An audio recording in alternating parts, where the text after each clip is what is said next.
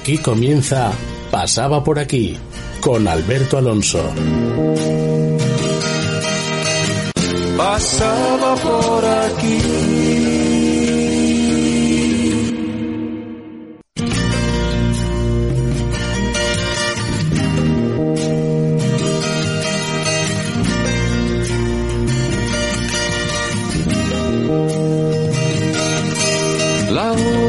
Sin duda lo que me hizo subir al ver aún encendida la luz en la ventana de David. No pienses que te espío, no llego a ser tan ruin, es torpe que tú creas que quiero sorprenderte en un desliz. Hola amigos, una semana más, un programa más, semana a semana. Queremos estar con todos vosotros para poder saludaros eh, de nuevo. El programa de hoy abordaremos temas muy de actualidad, como es habitual en un programa tertulia de todas las semanas. Cuando arrancamos un nuevo mes, un mes que ya apunta al verano, fechas en las cuales todos nos ponemos morenos y radiantes, comenzamos diciendo que la feria de muestras habilitará pasillos de 8 metros y tendrá el mismo número de stands, pero más pequeños. El director de la feria de muestras, Álvaro Alonso, da las claves de cómo será el certamen. Tendrá pasillos de 8 metros para garantizar las distancias de seguridad y no habrá día de la caja ni del herrero. La reactivación del turismo eleva el precio de los pisos vacacionales hasta 350 euros en la noche. Cara a los chalés que se alquilan en la zona rural, la oferta para julio y agosto es ya casi nula y alcanza entre 1.000 y 2.500 euros a la semana. Mientras en Gijón, el Grupo Municipal de Podemos critica que el Consejo de Memoria Histórica no tenga todavía un reglamento. Señores que vivís de la política, Asturias lo primero que necesita es no vivir de las subvenciones de las ayudas europeas, de las prejubilaciones, de las jubilaciones, de los ERTES y los ERES, para pasar a hablar de las mejoras económicas, producción, exportación y planteamientos de futuro para una región hoy en coma por la ineficaz política actual. Pónganse ustedes a trabajar y déjense de argumentos sensacionalistas que ya nadie aplaude. La principal preocupación del asturiano es poder comer, llegar a fin de mes y procurar que su familia tenga el bienestar tan ansiado. En otro orden de cosas, las empresas piden con antelación alumnos de fabricación mecánica por falta de mano de obra. Solicitan al CIP de Avilés estudiantes en prácticas un año antes de su graduación en ramas como mecanizado, soldadura o calderería. Hay cantidad de empresas que necesitan trabajadores y el problema que tenemos, que ya lo hemos comentado más de una ocasión aquí en esta tertulia, que están faltándonos profesionales todos los días. Se nos han ido, han dejado morir formación profesional, aprendices y ahora estamos eh, pagando ya la falta de previsión de este gobierno social comunista que nos gobierna, que se preocupaba más de las ayudas y las subvenciones que de la preparación de nuestros jóvenes para la industria. Los ayuntamientos preparan sus playas, siguen los controles de aforo y divisiones por sectores. Los consistorios apostan para esta temporada por las mismas medidas que ya funcionaron el año pasado, con alguna variación. Con el inicio del verano a la vuelta de la esquina, los ayuntamientos siguen sin saber si podrán abrir los baños o si contarán con servicios de duchas. Y como no, desde aquí un fuerte abrazo a todos los miembros de la hostelería que piden dar un paso más hacia la nueva normalidad. Asturias está próxima a completar la vacunación con la primera dosis del grupo de edad comprendido entre los 50 y 60 años. Nos dicen que ya están citando a los nacidos en el 1971 para vacunarse esta semana. Bien, yo soy del 65, amigos. Espero que me avisen pronto. De momento sigo a la espera nos dicen que este acelerón se lleva a cabo por la mayor disponibilidad de dosis, lo que, de cumplirse la previsión, estaríamos hablando de una media de 70.000 vacunas puestas a la semana entre el arranque de junio y los primeros siete días de julio.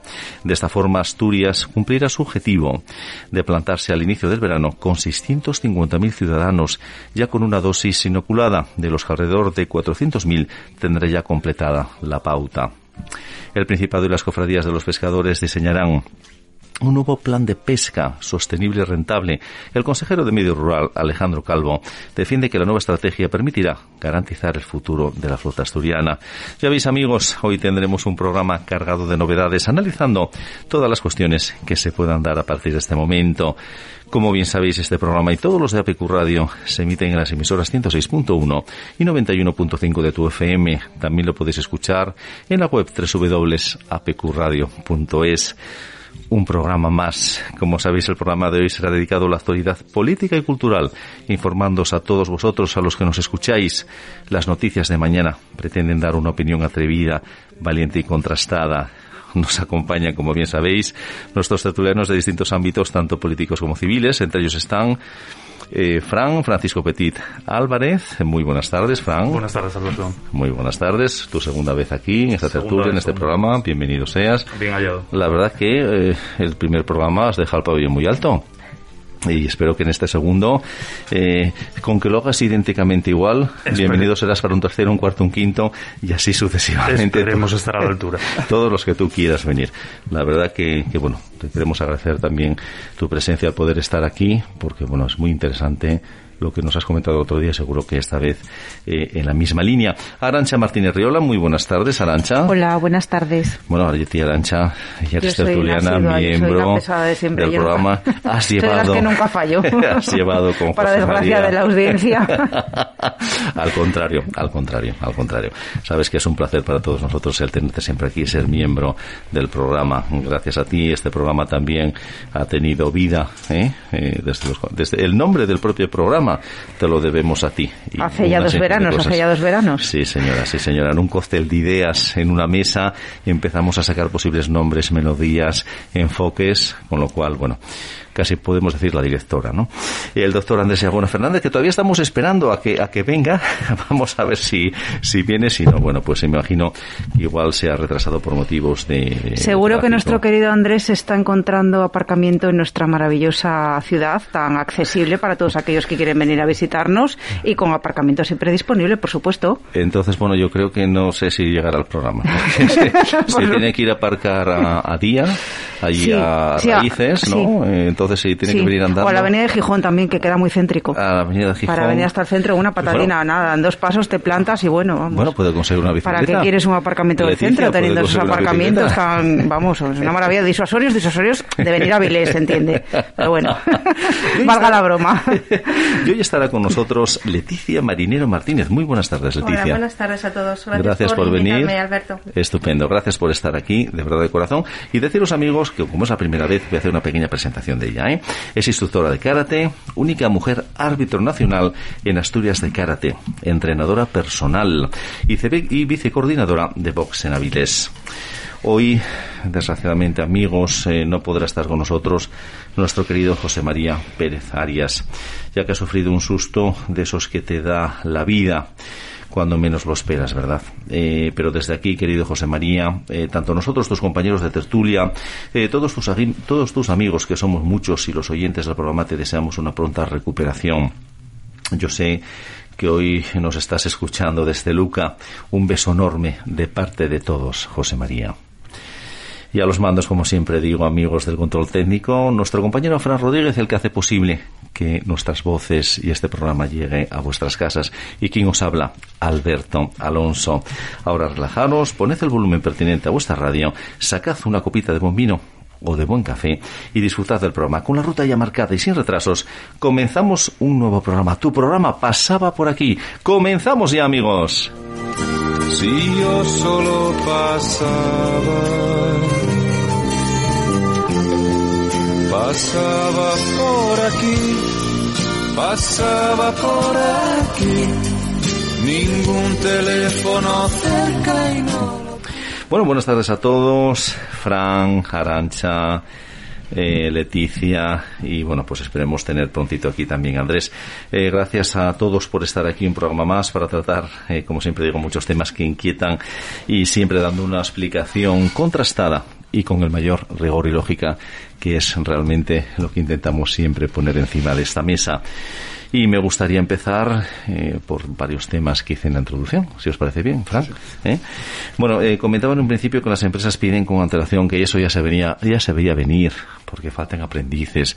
Yo trabajo en una empresa que nos dedicamos al campo del tema de metal, hacemos prefabricado modular, conjuntos modulares, etcétera, etcétera. Y realmente tenemos graves problemas para conseguir fontaneros, para conseguir soldadores para conseguir carpinteros. Eh, tenemos, eh, digo, de profesión. Aprendices hay muchos, ¿no? Realmente, pero profesionales. Se ha ido dejando morir a partir de la grave crisis del año 2008 a nuestros días. Se han ido dejando morir por falta de previsión de este gobierno realmente pues pues esas profesiones entre otras muchas más ¿no? entonces decía antes que las empresas piden con antelación alumnos de fabricación mecánica por falta de mano de obra lógicamente y solicitan al CIF eh, al Centro de Formación Profesional de Avilés estudiantes en prácticas un año antes de su graduación ¿no? esto parece la pandemia la pandemia pero de la profesión Arancha ¿vale? entonces un año antes de su graduación en ramas como mecanizado soldadura o calderería, ¿verdad? Hay cantidad de empresas que necesitan trabajadores. Fran, ¿y, ahora qué? Porque ahora mm, la curva era de 90, la tomamos a 140, nos hemos salido, nos hemos pegado una leche de miedo contra el árbol que estaba en la cuneta y ahora qué hacemos. Sí, bueno, creo que lo comentábamos aquí el otro día, si mal no recuerdo, lo comentaba Andrés también, eh, haciendo hincapié en lo que tú decías, que hay falta de profesionales, ¿no? No hay una apuesta decidida tampoco por la FP, muchos empresarios van reclamando desde hace años una FP dual que no se acaba de, instalar, ¿no? Y luego aparte yo creo que también, eh, digo, la sociedad en general, ¿no? Eh, creo que hubo un problema hace años de que todo el mundo se enfocaba a las carreras universitarias, dejando un poco de lado y haciendo de hermana pobre ¿no? de, la formación profesional. No se, no se, en su día, no se hizo hincapié en que la formación profesional tenía también salidas mm, importantes, ¿no? Y, al final eh, tenemos, creo, eh, un montón de universitarios que al final tienen que trabajar en profesiones menos cualificadas, está lleno de ellos, ¿no? Solo tenemos que ir a, a cualquier eh, sitio para ver gente con carreras que está trabajando en cosas que, que vamos, les sobra cualificación, ¿no? Entonces creo que, que ahí tenemos un problema importante, ¿no? la dual para mí que es, eh, es una cosa esencial, que, tiene, que ponerse sí o sí ya encima de la mesa. O sea, y, luego, pues bueno, eh, evidentemente, como tú decías, en esta época de, de pandemia, ¿no? Ojalá nos eh, encaminemos hacia la pospandemia ya dentro de poco. yo creo que se van a necesitar muchos profesionales. a ver cómo, cómo solucionamos ese problema, ¿no? Porque el mercado está demandando gente y no somos capaces de Pero además, Frank, vienen ahora unos tres o cuatro años y no son cinco muy buenos en este país. Yo creo que sí. Pero nos está pidiendo pillando pues pues eh, pues con las espaldas abiertas. Nos está pillando tendremos que exportarlos de Portugal o que vengan realmente de, Polonia o hombre yo creo yo creo que mucha gente eh, si, si en España volviera a haber un trabajo más o menos eh, como debería de ser estable yo creo que mucha gente que está fuera se plantearía volver no porque siempre mejor que en casa no se está. O sea yo creo que por, mucho que muy bien que estés en Alemania o que estés en Inglaterra o que estés en otro país yo creo que todos preferimos aunque sea ganando un pelín menos, pero estar en casa, ¿no? Creo que, que es un momento de recuperar esa gente que se nos está yendo, ¿no? Y que ya se nos ha ido y que, bueno, todos sabemos, todavía me parece que leí hace poco en el periódico, ¿no? Que, que el tercer eh, municipio de Asturias eh, está en el extranjero, o sea, son todas las personas que están en la diáspora, ¿no? Que son muchísimas. Entonces, pues eh, creo que es un momento de recuperar talento, ¿no? Que, que falta le hace a esta región y a España en general. Pues darte las gracias, Frank. Yo viví en, en, en Perú también por motivos de trabajo cuando la Gran Depresión realmente aquí en España. Y bueno, lo que dice Frank es verdad. Eh, estaba allí, pero bueno, como España, como, tu, como tus raíces, como tu cultura, como la idiosincrasia de tu país, no hay ninguna arancha que ha estado en Francia, entre otros países, y creo que Inglaterra o Francia. Sí, y cuando llegaba al aeropuerto de Asturias hacía como el Papa, besaba el suelo, como cuando llegaba a la yo llegué besando el suelo. O sea que... Tú sabes lo que yo primero hacía, es cuando respiras el olor, nuestro olor, el olor eucalipto, ¿no? El, Asturias tiene un olor característico, todas las regiones lo tienen, pero Asturias tiene un olor muy peculiar. Cuando yo respiraba ese olor decía, ya estoy en casa, ¿eh? que, verdaderamente es así. ¿Qué opinas de, este pues desmadre? Pues efectivamente, a ver, Lo que pasa que yo creo que voy a ir un poco más allá. A mí me parece que el déficit, el déficit que, al que nos estamos enfrentando ahora, que efectivamente es muy profundo y muy grave, es ya estructural. Yo creo que es desde los años 80 ha habido como una, entre comillas, degradación, pero por parte también de los sucesivos gobiernos hacia la FP de una manera totalmente errónea, equivocada y que no se corresponde con la realidad. Eh, cuando se intentaba que los buenos estudiantes fuesen a la universidad, y ahora voy a hablar también de la universidad, y los mediocres o los que no eran tan brillantes fueran a la FP, cuando eso es un gravísimo error que solamente se da que yo conozca en España. Efectivamente, yo he vivido en Inglaterra, he vivido en Francia y allí la formación profesional está altísimamente valorada y altamente cualificada, como aquí en España. En España, otra cosa es cómo lo valoren los sucesivos gobiernos, pero sí que los alumnos que salen de los institutos de formación profesional salen con una altísima cualificación. Nuestro grupo municipal no hace mucho, a principios de este curso lectivo, estuvimos efectivamente en el Centro Integrado de Formación Profesional de Avilés. Desde aquí quiero hacer un llamamiento al gobierno regional de Adrián Barbón, porque llevan desde el 2010 pidiendo que las aulas de inversiones no, eh, no traslado hacia otro centro, hacia otros centros ni eh, diversificaciones como se están planteando ahora, sino inversiones en el mismo centro de formación profesional para el aula de mecanizado, para el aula de soldadura. Llevan pidiéndolo desde el 2010 tienen el proyecto y es una inversión que es mínima y podría aportar muchísimo al desarrollo y a la potenciación de estos estudios en Avilés. Bien, dicho esto, tema de déficit de estudiantes, obviamente en estos en estas áreas de formación profesional la hay, eh, lo cual, bueno, yo no puedo entender cómo siendo, además, Avilés, el corazón industrial de Asturias, aquí tenía que haber estudiantes para dar y tomar. O sea, debería estar, debería ser la formación estrella. No lo entiendo cómo no se potencia desde el gobierno regional y desde el mismo ayuntamiento que no haya una posición fuerte para hacer inversiones en el centro de formación. Y luego, si nos desviamos también un poco a términos más generales, siempre ha habido, yo creo que en España, un déficit de estudiantes, pero eh, también en la universidad eh, ha habido un exceso de estudiantes de carreras, entre comillas, de letras y un déficit, por ejemplo, en el área sanitaria, donde hay un número clausus muy, muy reducido y las notas de acceso son muy altas. Y bueno, por ejemplo, ahora, todavía hace poco, en el pico de la pandemia, Adrián Barbón advertía que ya no había más profesionales sanitarios que contratar en Asturias porque estaban todos ya contratados, ya no había más. Entonces creo que nos deberíamos de plantear el futuro de cómo queremos, qué estudiantes queremos sacar al mercado, porque no tiene ningún sentido que haya estudiantes de filosofía y letras en paro mientras hay hospitales que no tienen, ya no voy ni siquiera médicos, enfermeros o auxiliar de clínica. Y con la formación profesional pasa exactamente lo mismo. Se debe de potenciar y me parece de verdad, me parece un desequilibrio gravísimo que no haya estudiantes de, formación profesional para, para, para trabajar en empresas, eh, sobre todo tratándose de Avilés, que es el corazón, yo creo, industrial, es innegable de, Asturias. Entonces, bueno, de aquellos polvos, efectivamente, estos lodos. Bueno, como decía, perdona, quería hacer incidencia un poco en lo que decía Arancha. Eh, yo creo que es un problema de, apuesta, ¿no? Además, eh, todos conocemos, Arancha lo conoce también, que está en el ayuntamiento como, como portavoz de, Vox. a ver, había un centro de formación profesional maravilloso, que era el de Vainillo en su momento. Por supuesto. Es una pena ver cómo el edificio se está cayendo a pedazos. O sea, ahí sí que estamos dilapidando dinero público, porque hay una inversión de dinero público muy importante y es un edificio que ahora mismo, pues eh, el que lo vea se le cae, vamos, la moral al suelo. Ya lo han, se lo han llevado todo prácticamente. O sea, el edificio ha sido completamente, digamos que los cacos han ido llevándose poco a poco todas las cosas sin que nadie, sin que nadie lo impidiera, ¿no? Y luego, en, en, ese mismo orden de cosas, ¿no? Teníamos un centro que era mm, pionero en España, como era el CID del Deporte aquí en Avilés. Un CID del Deporte que se le ha ido cambiando de un sitio a otro, ahora se la ha puesto en el Virgen de las Mareas, siguen sin tener eh, instalaciones suficientes, instalaciones propias, y pues al final vemos como una cosa que era pionera Asturias en ello, pues nos ha pasado por la derecha, eh, Cantabria, País Vasco, o sea, una vez más, eh, en esta región, todas las cosas en las que realmente somos pioneros y tal, se nos van de las manos, pero se nos van de las manos por lo de siempre, por falta de capacidad de quien gobierna, yo creo. Falta de capacidad, pasotismo, y porque estábamos acostumbrados a que veíamos todos muy bien de la subvención y desgraciadamente tenemos un gobierno socialista desde que se instauró la democracia en este país. Entonces al final se fue dejando, se fue dejando. Sí, Leticia, yo quiero darte además a ti ahora la palabra realmente por el tema también deporte que ha comentado Fran. Adelante, sí, por favor, Leticia. Pues mira, yo te voy a decir una cosa que estamos dejando mucho de lado. Hablamos de muchos datos, que si universitarios, que si FP. Perfecto, estoy totalmente de acuerdo con todos, ¿eh?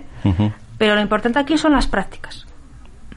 Porque mucha gente sale con mucha teoría, mucha teoría en todo tipo de FPs, pero luego no tienen ni idea a la hora de hacer las prácticas. ¿Y dónde los enviamos a hacer las prácticas? Los convenios con las empresas tienen que ser muy claros. Tienen que enseñar de verdad. Ha llegado gente hay gente, en mi gimnasio han hecho muchos chicos del de deporte. Iba a preguntártelo. Eh, han ido chicos a hacer prácticas.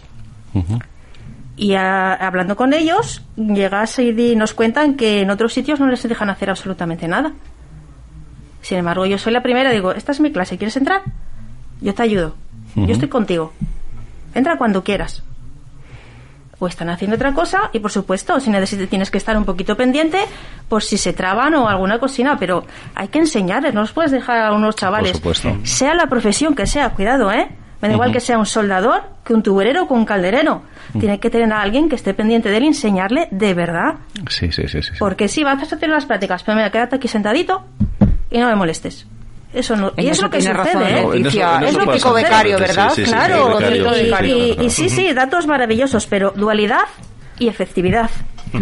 No, pero el becario no, no estoy de acuerdo completamente contigo. Los becarios es lo que desgraciadamente les pasa, que los sientan ahí o los dejan ahí no molestes. Eh, ¿Tú cuántas horas tienes que hacer? Mira, yo tengo que hacer 48, 110 horas, 120 horas. No te preocupes, las vas a hacer. Yo te firmo, voy a poner que tus actitudes son eh, la leche, que te integras muy bien, que sabes trabajar en equipo, etcétera, etcétera, pero al final los tenemos ahí. Luego, luego perdona que te interrumpa. Eh, por mi trabajo hablo con muchísima gente que se dedica a la industria. ¿Qué sucede? Que han llegado chicos que se acaban de sacar el título en FP con un contrato de trabajo. Y dices que no saben hacer absolutamente nada. Y encima es la actitud, porque es como no saben qué hacer, tampoco saben pedir ayuda. Entonces, el problema donde radica, volvemos a lo mismo, la dualidad y efectividad. Es siempre lo mismo, siempre lo mismo. No es lo mismo hacer una soldadura en, el taller de tu escuela, rodeado de gente que es amiga tuya, tu profesor, que era una empresa, y hacer esa soldadura mejor colgado un arnés y que dependa de tu soldadura de que tenga que aguantar X kilos. Sí, es como si dijéramos hacer prácticas con fuego real. claro, es que exactamente, fuego real. Nada de tonterías, nada de alabaza aquí. No, para eso tienen un taller en la escuela. Claro, claro. Y después está el contrato en prácticas, que no sé si este tema vosotros sabéis. El contrato en prácticas, amigos, es un contrato, es un contrato que desarrollan en principio, en horas, me refiero, un trabajo similar a los que lo están desarrollando ya eh, de manera habitual, fijos de empresa, pero que cobran 600 euros. ¿Vale? Pero si no me equivoco, tienen derecho a formación. Tienen derecho a formación, ¿vale? que eso se, de alguna forma se compensa. Eh, se compensa. Entonces, evidentemente, da lo mismo que trabajen de día que trabajen de noche. Cobran lo mismo. Entonces, eh, cara, hablando de esto, eh, ese de, contrato en prácticas, deben de, que también hay mucho pasotismo, de aprender, lógicamente, a este muchacho, esta chica, este chico, realmente que está en prácticas. Porque mm, lo importante es entrar. Todos entramos con, con contratos pues, pues muy bajos. Evidentemente hemos ido eh, subiendo, hemos ido mejorando nuestros trabajos, ¿verdad? Pero ahí es donde hay que formarlos también ya, ¿no? Yo, eh, un becario, bueno, relativamente son 120 horas, etcétera, pero esos contratos ya en prácticas cuando se tienen que poner las empresas en serio con esos chicos, porque esos chicos que están formando, esas chicas que están formando, son mañana los trabajadores de esa empresa, perfectamente. Porque España y Asturias en concreto se está quedando vieja. Se es que vamos a ver, esos contratos efectivamente tienen que ser contratos de forma en prácticas, pero al mismo tiempo que les den una formación. Y a los chavales en casa, en el sistema educativo, eh, sus familias también tienen que explicarles que eh, a lo mejor tienen que estar dos años ganando 600 euros en un contrato en prácticas en el que tienen derecho a formación, a prácticas reales, para luego tener un futuro. Porque eh, me da la impresión de que en esta región y en este país es muy digno estar en casa cobrando 428 euros sin hacer nada, pero muy indigno ir todos los días a trabajar 8 horas por 600. Y esa mentalidad, hasta que no la cambiemos, hasta que no la cambiemos, no vamos, no vamos a ser capaces de que nuestros hijos labren un futuro en España. Creo que hay una deformación mm, mental muy grande desde la época de la construcción en la que los años de bonanza previos a, bueno al, año 2007 que yo creo que fue cuando comenzó la crisis en la que bueno vivíamos en una burbuja no solo inmobiliaria sino yo creo que en todos los sectores. Había chavales que entraban a ganar sueldos que ni siquiera sus padres los habían ganado a lo largo de toda su vida y claro les decías pues mira vas a estar dos años por 600 euros y claro se reían y eso no eso tiene que partir de la familia tiene que partir de la sociedad en general y de una vez por todas desechar la idea de que es muy digno estar sin hacer nada por 400 euros o por 600 en el paro y muy indigno trabajar por 600. Y en esto tiene mucha responsabilidad la izquierda en este país. hay, que, reeducar otra vez. Hay que reeducar y concienciar de nuevo a, la gente. Exacto. No, como bien decía Alberto, lo, importante en un principio es meterte en la rueda. ¿no? Nadie va a pretender, a no ser que seas el dueño de la empresa, empezar, empezar como director general ¿no? de la empresa. Entonces tendrás que empezar por abajo y luego ir subiendo. Hay, quien lo pretende.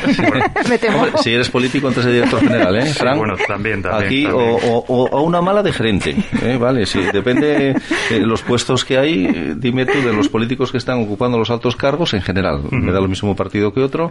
A ver quién está especializado en el puesto que tiene. Muy pocos. Puede haber por casualidad, ¿no? Eh, por casualidad que eh, tiene esa carrera o tiene experiencia en una empresa privada, pero si no, no tiene ni idea de nada.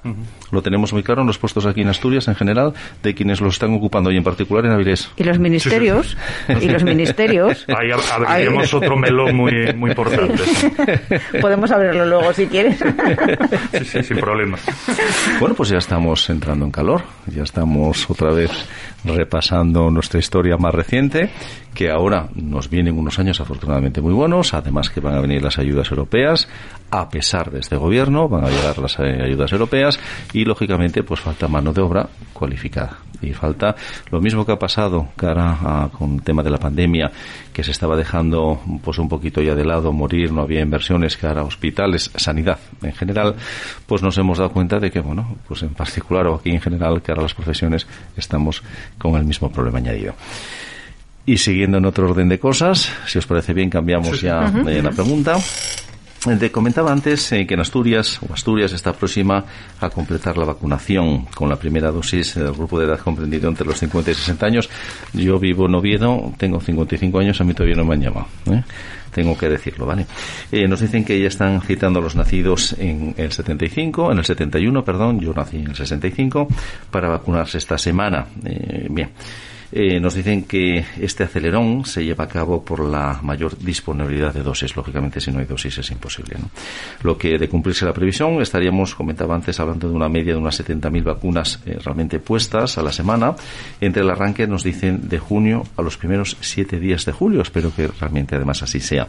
De esta forma, Asturias eh, cumpliría su objetivo de plantarse al inicio de verano con 650.000 ciudadanos, ya que con una dosis con una dosis eh, realmente inoculada.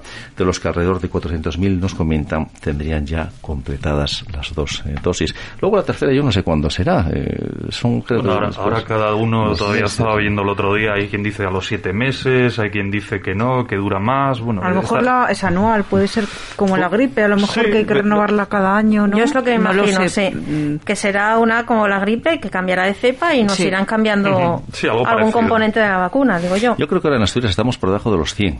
¿No? Casos. Eh, no obstante, creo que había subido algo en algunas zonas, pero bueno, sí estamos bastante en una situación bastante estable. De hecho, el domingo ya hubo gente en el, eh, en el encuentro de fútbol del Real Sporting, que es cuando estás en, en, la fase más baja, puede haber gente, ya había estado previamente en la Comunidad Valenciana y en Galicia, creo, y Asturias el, el, domingo ya Claro, y lo más importante es que los hospitales no están saturados, con lo cual, bueno, es, lo más importante, más que los casos, claro. Cuando habíamos comentado aquí en Castilla y León que está estaban saturados y entonces había dicho, como dice nuestro amigo José María Pérez Arias, Adriano, Adriano, Barbón, no Adriano, Adriano Barbón, eh, el emperador de Asturias.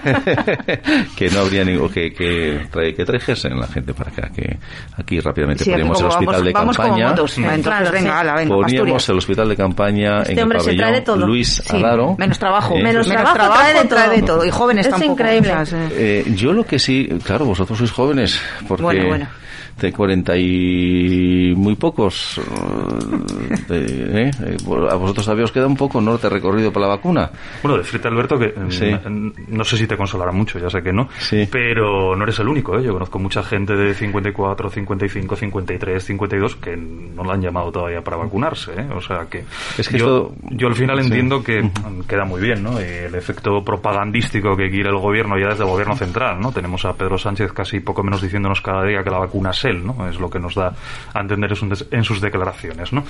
Pues, pues eso, hay mucha gente que no, no se ha vacunado y está en esa franja de 50-59, cuando yo también sorprendido mm, leía en el periódico que ya estaban llamando a gente de 1971. No sé, y a lo mejor son algunos de los consejeros del gobierno que están en esa edad. Probablemente. pero, pero vamos, yo desconozco de, gente de a pie, digamos, que, la hayan llamado del año 1971. Entonces, bueno, queda muy bien. Eh, los periódicos, mm, vamos, la, vacunación va genial, todo va genial. Pues bueno. Seguramente vamos con mucho más retraso de lo que nos dicen, como siempre. Como yo todo. Estoy convencido. Es, que, es que como no entremos el verano con la vacuna puesta, por lo menos a la gente de 50 para arriba, eh, lo vamos a pasar muy estos datos que dan, que he leído 700.000 vacunas puestas la semana de arranque eh, y alrededor de unos, bueno, 650.000 la primera dosis, unos 400.000 que ya deberían estar ya con las dos dosis. Yo no sé, los números como el papel lo soporta todo, ¿no?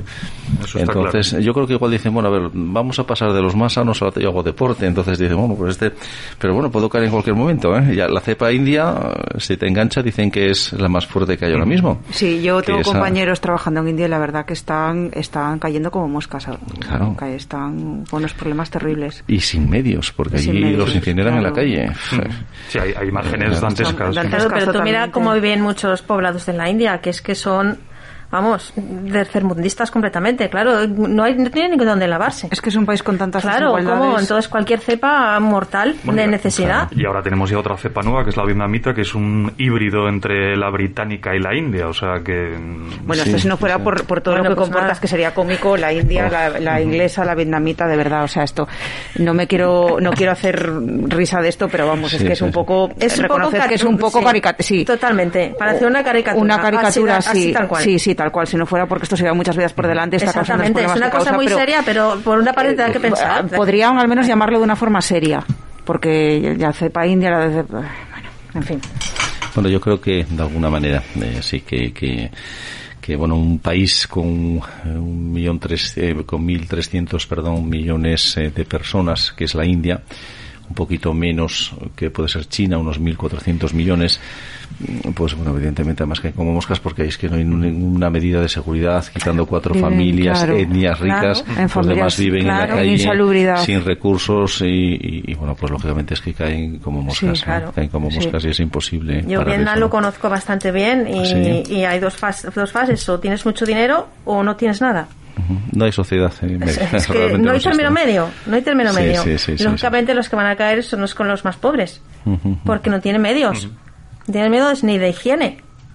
Entonces, ¿qué pasa? Claro, la, la, cepa vietnamita, claro, la, la cepa de, Claro, donde está la gente más pobre. Sí, no pueden beber agua limpia, claro. Claro. Esos mercados, si tú has estado, eh, esos mercados en la calle. Sí, he estado, sí. Eh, sin nada de higiene, las moscas por encima de las carnes, de los pescados. De, ¿Dónde hay ahí algo frío? No hay nada, frío. El que murió, que es el que más frío está de todo, ¿no? Y quiero decir, ese, yo, del sudeste asiático conozco Tailandia, que, bueno, supongo que será parecido, entre comillas, a, a Vietnam. Mm. Y, bueno, lo que dice, lo que dice ella, que vamos, aquello es eh, la insalubridad por bandera.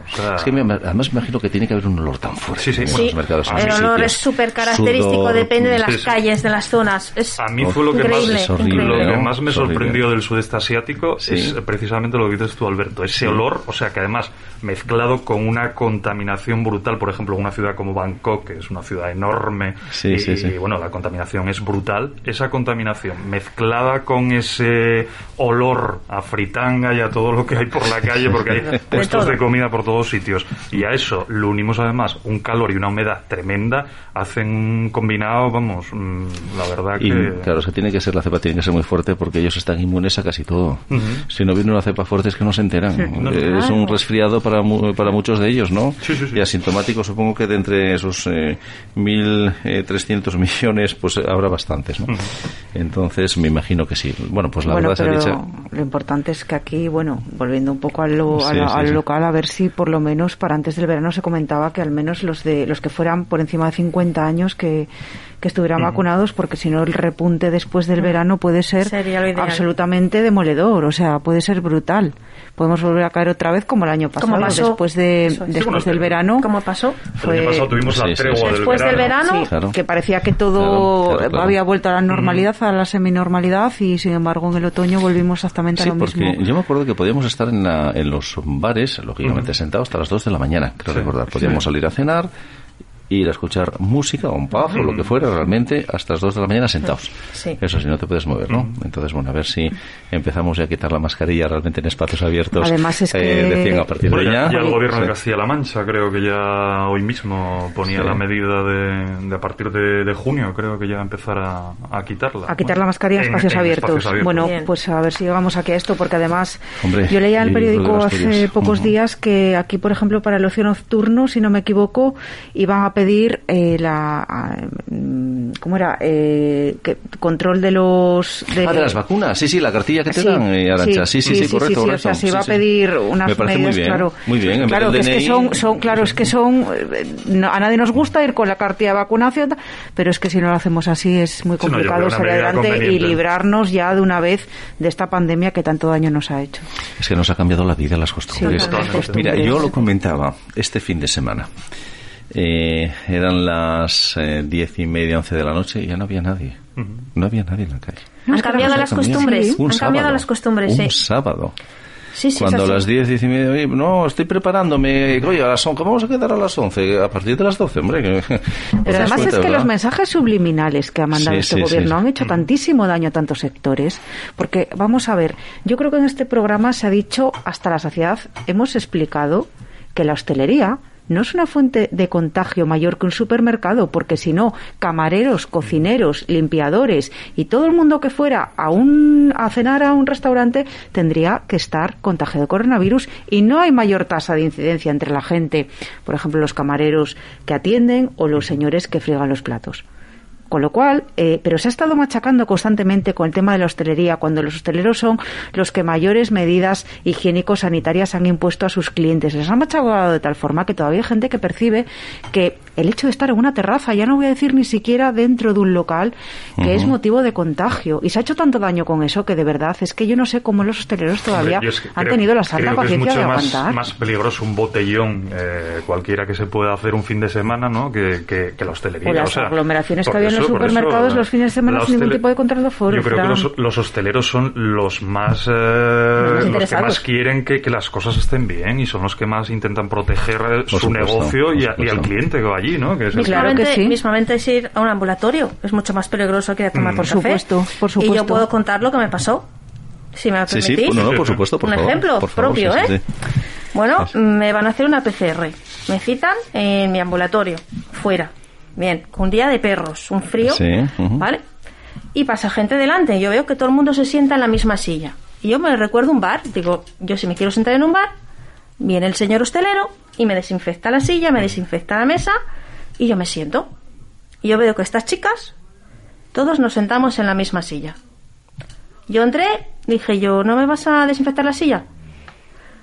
Me pusieron el grito en el cielo, cuidadito, que me pusieron el grito en el cielo, ¿eh? Que no, que no. Digo, bueno, pues entonces yo no me voy a sentar. Ah, como usted quiera. Digo, no, no, yo mira, me apoyo aquí en la pared y en la pared me lo hacéis. Bueno, con repugnancias, a nosotras. Digo, pues sí. Digo, mira, me vas a disculpar. Es increíble. Y le expliqué, le puse el ejemplo. Sí, sí, sí, sí. Bueno, mm, me mancaron muchísimo la nariz. No sé si fue por saña. pero me hicieron bastante daño. Dio negativo, por cierto, ya para que quede constancia. Pero pongo ah, ese ejemplo. pongo ese ejemplo, ¿no? claro, me, flipo, me flipo. Es que es un 2,3% solo de las infecciones en total. Está por debajo del hospitalario. Eh, es cierto, es un 2,3%. Lo que pasa es que se ensañaron, eh, pusieron el, el tema escaparate, la hostelería, cuando la hostelería realmente es lo que dice Tiene el mayor, eh, digamos, tema de limpieza que puede tener cualquier centro que vayas. ¿eh? Entonces, eh, realmente espacio entre, entre las mesas, el número de personas que podían estar por mesa, te limpian la mesa, te limpian la silla, eh, vas al baño, pues tienes para, para realmente o al entrar en el establecimiento propiamente y al salir también, ¿no? Con lo cual lo que pasa que bueno, pues pues sí, tocó de conejillo de indias la hostelería porque eso subliminal eh, pues eso era eh, pues un escaparate grandísimo, mira tal y cual el gobierno etcétera y nos han dado cuenta que se bueno, se, se han cargado lógicamente pues el, no sé, el 70%, 60%. Se han cargado de la hostelería gran parte del comercio que todavía acordaros que lo hemos repetido aquí también varias veces cuando Adrián Barbón salió a comprar un libro, según él, habría que ver lo que había salido a comprar, en cualquier caso como si había salido a comprar cualquier otra cosa, porque todo el mundo tiene que, vivir. Y riñendo a la población asturiana porque ha ido por la calle Uría y había mucha gente. O sea, en plena pandemia, las tiendas habían estado cerradas de forma arbitraria y sin ningún tipo de, sentido por lo que estamos hablando, porque me da lo mismo un bar que una tienda de ropa.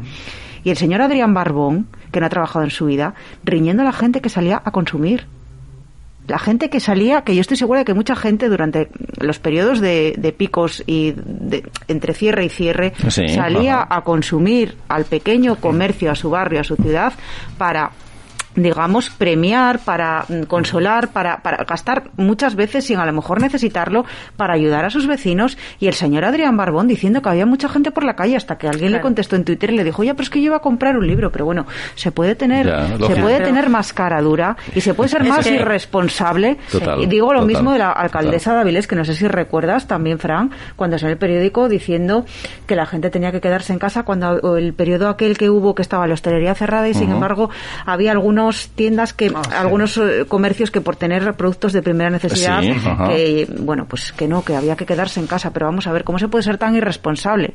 Cuando lo que hay que pedir es que la gente que tenga que tenga capacidad que consuma para que no caiga la economía. de higiene pero que consuma porque por esa regla 3 tampoco podíamos ir al supermercado al gran supermercado de alimentación a comprar y eso nadie porque estábamos chocando unos con otros. Por supuesto y eso sí que era peligroso había contra el foro y eso sí que nadie decía que no fuéramos a comprar comida. Sin embargo penalizaba a la gente que iba a comprarse un jersey. Porque en un comercio tenía que haber un determinado número de personas no podía haber más. Y esperábamos todos en la calle la cola. en la cola en la calle ¿ok?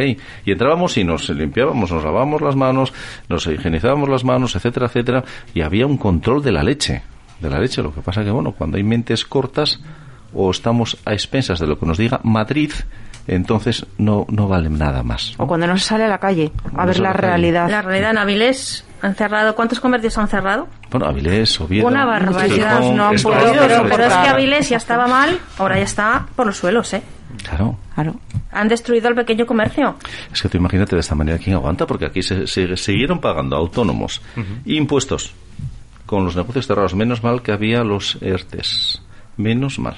Sí, porque si no. Para los trabajadores principalmente y después el empresario, bueno, pues si, no haces caja, ¿cómo vas a pagar impuestos? ¿Cómo vas a seguir pagando autónomos? Oiga usted, no, no es que ya tengo aprobado, me han aprobado una ayuda y tal, ¿y cuándo lo cobras? No tengo ni idea.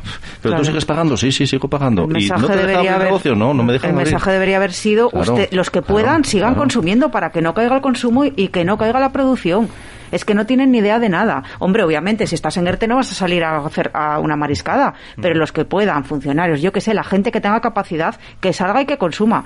Y animo a todos los ciudadanos a que salgan y que consuman, por supuesto, a que el consumo no decaiga. Está pasando con la hostelería, con los hoteles también, que yo me da envidia ver lo que pasa en otras comunidades, ¿no? Por ejemplo, en Galicia van a tener un cheque los gallegos para poder eh, irse de vacaciones dentro de Galicia, ¿no? O sea, qué cosa que aquí ni se les ha pasado por la cabeza, por lo que se ve. O sea, que hay medidas hay cosas que se pueden hacer. Por pero, que sí. pero aquí no, las, las, ideas parece que el señor Barbón no, no las trae. Tenía que haber visto a Ayuso en Madrid. un ejemplo claro, que de hecho además eh, si ganó las elecciones de manera aplastante fue por algo. Sí, hombre, no por casualidad. ¿eh? Eh, ahí está el ejemplo, ¿no? O sea, de, lo que ha pasado en Madrid, como bien dices. lo que pasa que aquí yo creo que ni quiere aprender ni bueno ni tiene interés tampoco, ¿no? En, en aprender. Estamos en, en ese sentido, pues bueno. Barbón ya sabemos lo que da de sí después de dos años de legislatura. bueno, le quedan todavía otros dos. No sé, ahora dice que va a potenciar esto, no sé lo que entienden por potenciar, ¿no? Habrá que ver cómo nos sorprende. Yo creo que Yo no sé si va a quedar en Asturias para ver cómo nos sorprende. Pero que no sea porque espere por las ayudas europeas, sino que potencie la industria, que potencie el comercio, que potencie la hostelería, que, potencie el autónomo. La industria todavía, no sé si era hoy o ayer, en el periódico la señora Rivera todavía le da aquí otro tortazo a, la industria asturiana. Con, ¿eh? Más, eh, vamos a, tenerlo todo muy verde. La electricidad. Muy verde, muy verde, que no estoy en contra ¿no? de, lo verde, ni vamos ni cambio climático, ni todas estas cosas, pero, pero también hay que comer. Entonces, eh, no sé, al final, ¿cómo compaginamos las dos cosas? ¿no? Yo creo que la gran olvidada en Andalucía es Jaén. Yo creo que Asturias quieren que sea la segunda Jaén del norte, ¿no? Puede ser los tiros también por ahí, ¿verdad? Eh, bien, en este tema creo que podemos seguir eh, realmente. Seguimos con el programa, seguimos con la tertulia y empezamos por ti, Arancha. Bueno, bien. ¿Te parece? Sí, sí. Estamos hablando es un tema muy nuestro, porque como es un tema tan nuestro, el Principado dicen y las cofradías de los pescadores diseñarán un nuevo plan de pesca sostenible y rentable. El consejero de Medio Rural, Alejandro Calvo, defiende que la nueva estrategia permitirá garantizar el futuro de la flota asturiana. Vaya usted a saber. Eh, de la maltrecha flota asturiana, diría yo, ¿no? Esto yo creo que lo llevamos oyendo todos los, pescadores de la flota asturiana durante mucho tiempo y al final los que siempre salen ganando, desgraciadamente, son los pescadores del País Vasco y los de aquí se quedan a la luna de Valencia. Cada reforma que hacen siempre vamos a ganar aquí no sé cuántos miles de... Va a ser siempre en detrimento de otros para beneficiar a los asturianos. Y al final siempre se quedan así mirando para el cielo y diciendo ¿dónde están los 6.000 millones de euros o no sé cuánto? Porque además es que les hacen unas promesas que de verdad es que les debería de dar vergüenza. Lo que tenían que, lo que tenían que, de verdad, eh, bueno, ahora que está tan de moda eh, la sostenibilidad y todo esto, que bueno, sí, dicen que se va a diseñar un nuevo plan de pesca. Es que la pesca en Asturias mayoritariamente ya es sostenible. Es la comunidad autónoma donde más artes de pesca sostenible se realiza. Entonces, esto ya debería, mire, si lo hacen con carácter retroactivo, seguro que ningún pescador tenía que volver a salir a la mar ya. O sea, podían ya, o sea, porque ya se harían ricos. Y todas las ayudas, todas las subvenciones y todo lo que les deben por hacer, eh, por llevar a cabo artes sostenibles, lo hicieran con carácter retroactivo, os aseguro que ningún pescador pasaría por ninguna penuria más y no tendría ni que volver a salir a pescar. Se, podrían jubilar todos y vivir sus últimos años muy cómodamente, porque llevan prometiendo esto a los pescadores de las flotas asturianas no sé cuánto tiempo. El caso es que cada vez hay menos flota asturiana y cada vez siempre en detrimento de, detrimento de otras comunidades autónomas, lo cual, bueno, yo no sé, aquí lo que nos caracteriza, se dice siempre en este programa, es la resiliencia, ¿no? Los asturianos, pues a los pescadores lo mismo, porque vamos, ya las llevan por todos los lados, desgraciadamente. Sí, una flota que, que, a lo mejor acaba, bueno, no desapareciendo, pero hace falta un relevo generacional también en, todo el sector pesquero. una apuesta. Una, apuesta. y, aparte yo creo que, que como dice Arancha, eh, falta rentabilidad también en el sector pesquero. No creo que sea muy rentable ahora mismo el sector, entonces, no sé, yo creo que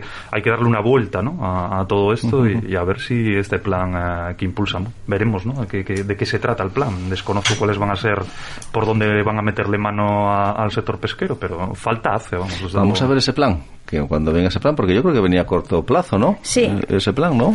La, quieren, llevar un, quieren llevar el proyecto de ley este último semestre del año al Congreso.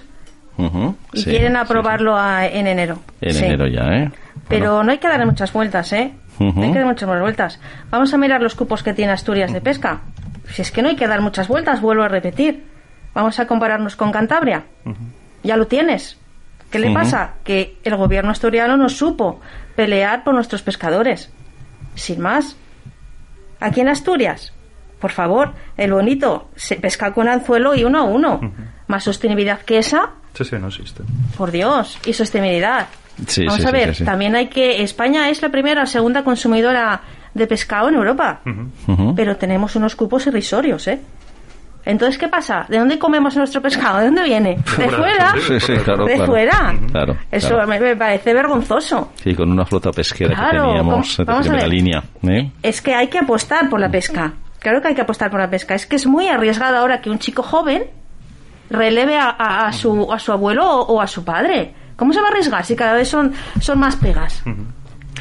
Mientras exista el nacionalismo en España y mientras exista la ley electoral que tenemos que prima a los eh, a las a las comunidades autónomas donde existe nacionalismo pues es que es así. qué hacen los gobiernos al final los sucesivos gobiernos con quién tienen que pactar para sacar adelante los presupuestos con generalmente con el PNV. Los nacionalistas, la famosa ley de ya se tenía que haber cambiado por Mientras esto exista, estaremos vendidos, los, los, los, pesqueros asturianos estarán vendidos a, eh, al País Vasco. Y luego hay que decir, hay que decir ya para puntuar, para puntear que esto viene de los tiempos de Felipe González, cuando vendió a la flota pesquera española eh, para entrar en la Unión Europea porque había que había países eh, en los años 90 recién ingresados en la Unión Europea que gozaban de condiciones más ventajosas que los propios pescadores españoles. Cuando somos el, uno de los países de la Unión Europea que más kilómetros tiene de costa. Y como dice Leticia los, los creo que somos los segundos consumidores de pescado. segundos sí, de, pescado. Entonces se ha vendido sucesivamente durante todos los gobiernos de la flota española. hizo correr la misma suerte a ganaderos y agricultores en este país. Nos vendió, nos vendió por entrar en la Europea. Se cargó el, pues, pues, pues todo lo que se había ganado durante años, ¿no? Totalmente de acuerdo. Bien, vosotros que sois de Avilés, eh, ¿tenéis eh, vuestro coche ya con algún año que tenga que pasar la ITV? por, desgracia, sí. ¿Y habéis sufrido las eh, colas de varias horas de la estación de ITV de Avilés por la baja de tres mecánicos? ¿O nos pasó, sabéis algo No nos pasó, pero la espera para ir a pasar la ITV, con ella ya caducada, sí. Yo tengo que esperar tres meses con ella caducada. Increíble, y encima que Porque no hay sitio. Pero es que esto es otro esto es, otro risorio. hablábamos, de la FP, ¿no? O sea, como una situación estructural a la que ya nos hemos acostumbrado, porque como se te pase unos unas semanas o unos meses pedir la cita para la ETV, te la tienes que ir a sacar a Cantabria, a Lugo, a los sitios marrocambolescos, por favor, para poder seguir circulando. Pero esto qué es?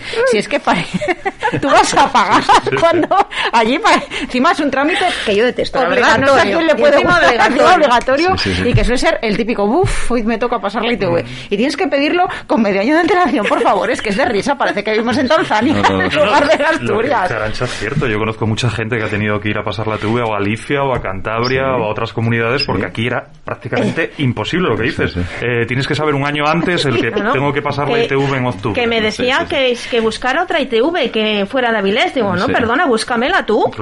Porque la tengo que buscar yo. Bueno, yo es que yo bueno, bueno, es que además que es un trámite digo, pero ¿qué le contesto a esta mujer? que sí, además es un trámite como muy molesto, que ya, ya es como molesto. Y encima tener que pedirlo con tanta antelación. Encima que me obligas, me tengo que molestar. yo, digo, pero Sí, sí, ahora ya porque hay muchas ITVs, ¿no? Y bueno, quitando pues pues estas estas anécdotas que son desagradables, eh, aparte de la pandemia, todo esto originó unos retrasos de meses, más ahora hay tres empleados de baja, vete vas a saber por qué.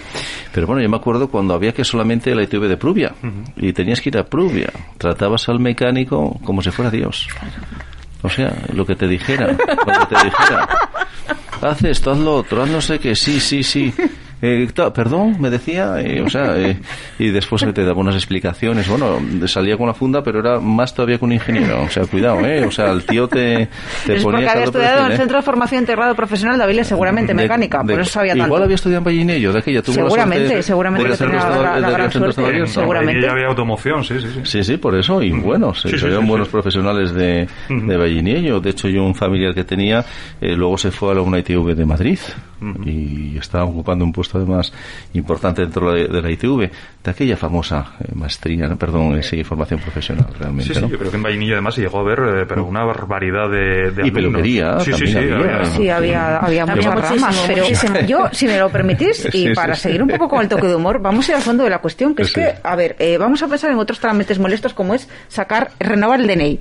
Oh, oh, ¿Cuánto, tiempo hay en Asturias que llamar para renovar el DNI? O sea, trámites sencillos que deberían formar parte de nuestra vida cotidiana. Debería de ser algo sencillo que te lleva media hora como mucho. Son trámites que para el ciudadano se están volviendo en, en auténticas odiseas. Pero Arancha, y es que nosotros todavía podemos hacer, porque manejamos las redes y manejas el sistema online, pero tú imagínate ya estas personas que en su vida o el teléfono lo utilizan solo para hablar. Me leíste el pensamiento. Eh, están gente, bloqueados. Gente mayor eh, está, está, quedándose como, como fuera, o sea, la están sacando del sistema. Eso ya queda eh, a manos de los hijos, o sea, los hijos de con, tienen que arreglarle la vida a los padres, lógicamente. Yo solo pensaba muchas veces cuando, fue la cuando se pasó de la antena al TDT, con la gente mayor. Es que vemos una sociedad que con estas cosas está deshumanizando. Y yo decía, pues habrá gente que viva en el medio rural a lo mejor, o en las ciudades mismamente, pero que no está al tanto de esto, no tenga hijos, no tenga nietos, no tenga nada. Y un día la tele se pone negro y diga, se me ha estropeado la tele. Ay, pobre, pues puede ser. Y son cosas que estamos deshumanizándonos y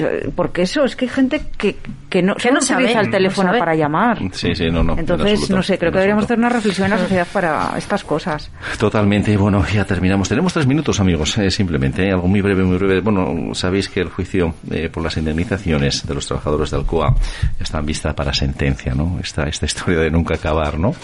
Eh, la multinacional afirma que ha cumplido los compromisos. Bueno, está para sentencia. Yo lo único que deseo de verdad, de corazón, aparte que ya hemos hablado de esto y de la mala gestión y de quien se metió para como salvador eh, de, la empresa con el beneplácito municipal de Avilés y del gobierno del Principado de Asturias, que ahora no aparecen por ningún lado.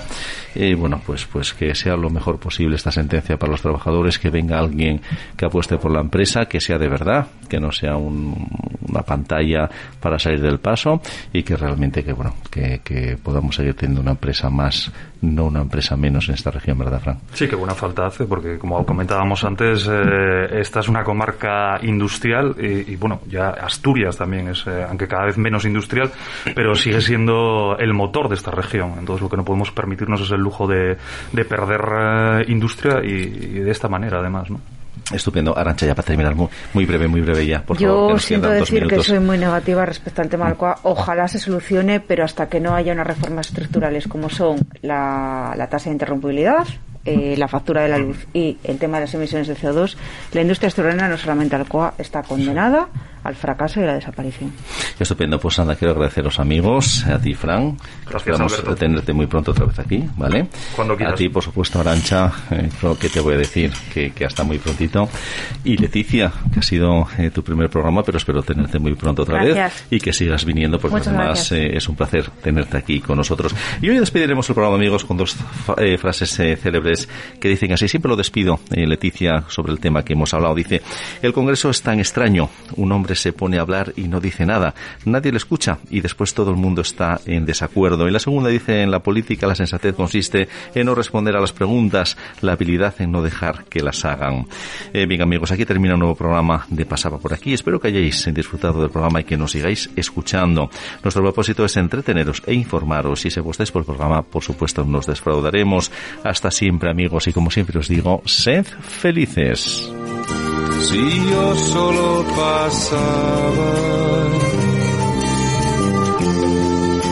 pasaba, por aquí, pasaba por aquí, ningún teléfono cerca y no lo pude resistir, pasaba por aquí.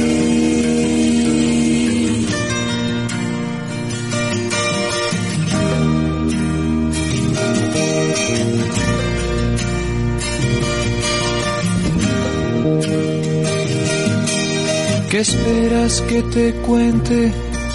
Hay poco que decir.